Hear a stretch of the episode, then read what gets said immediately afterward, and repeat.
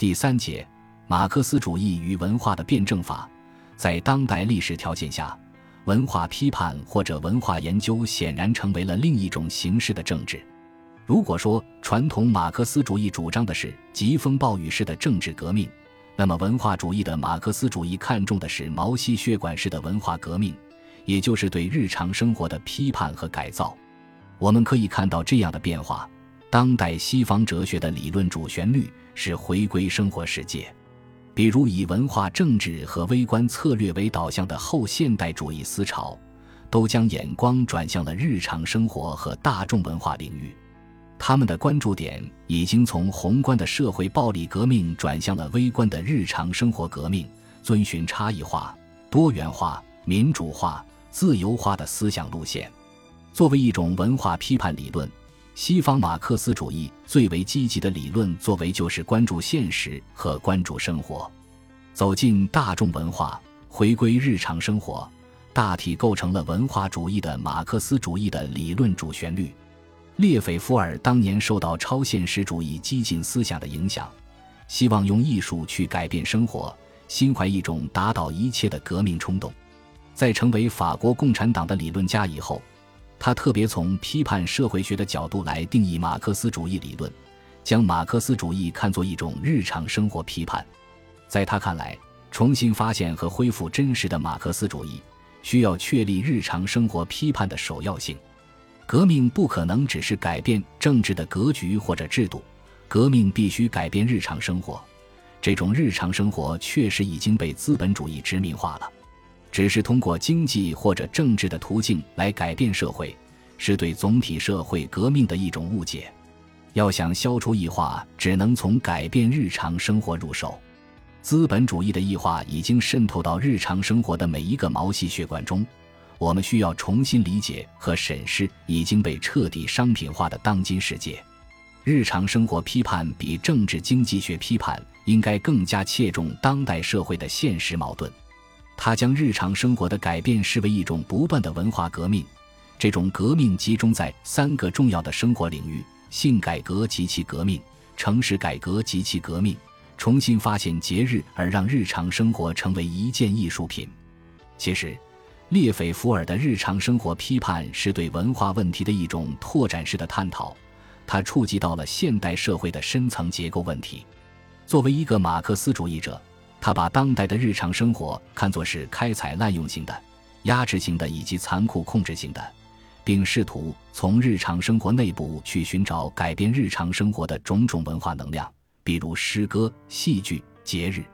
在他看来，马克思主义作为一种批判的社会哲学，总是要与日常生活保持一种分庭抗礼的思想姿态。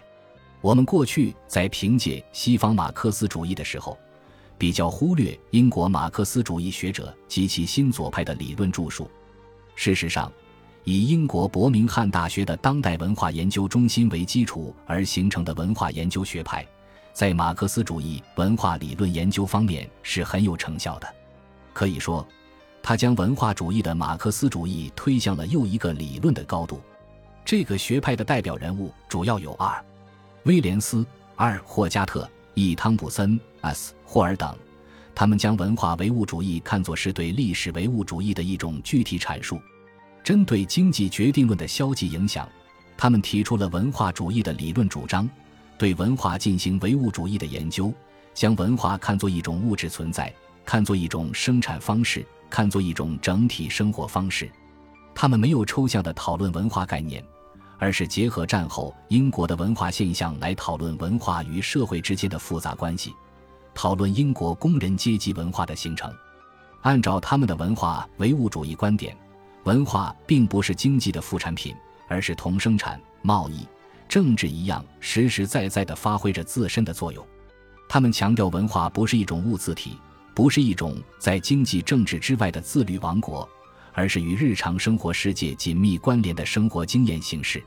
换言之，文化是溶解在现实的日常生活中间的。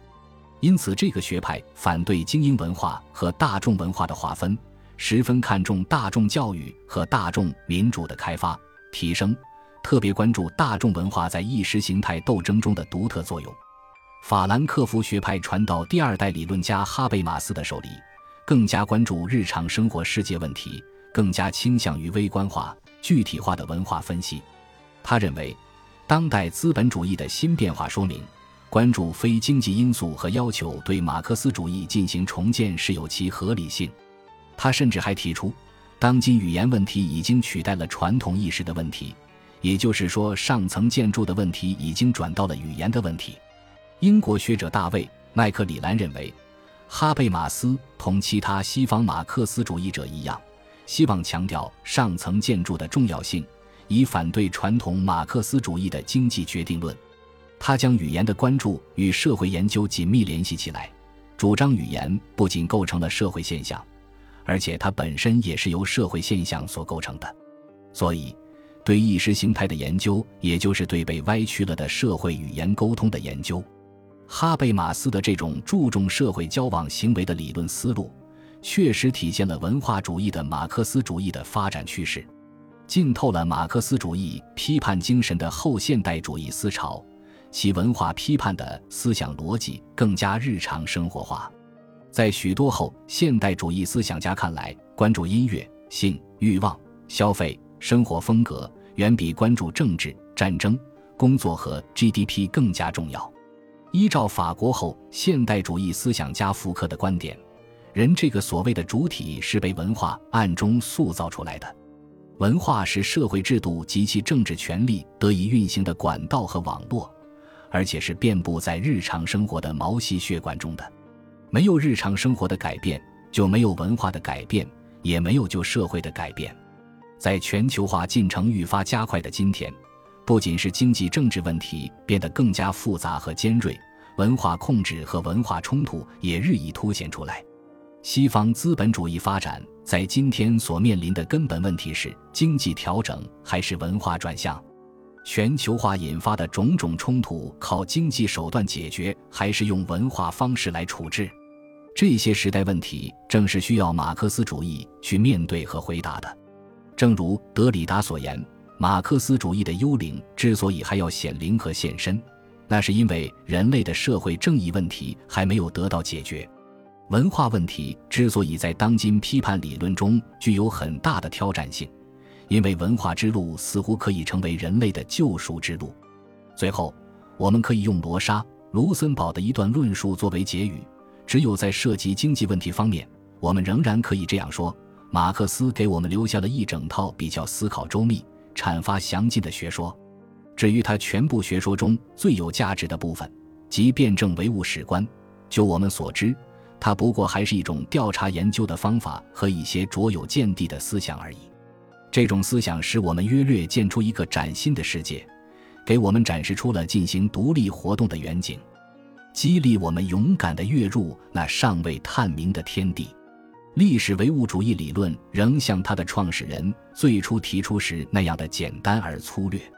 所以不能说，由于马克思主义大厦的坚固和完备，马克思的后继者们无法对这座建筑物有所增建添修。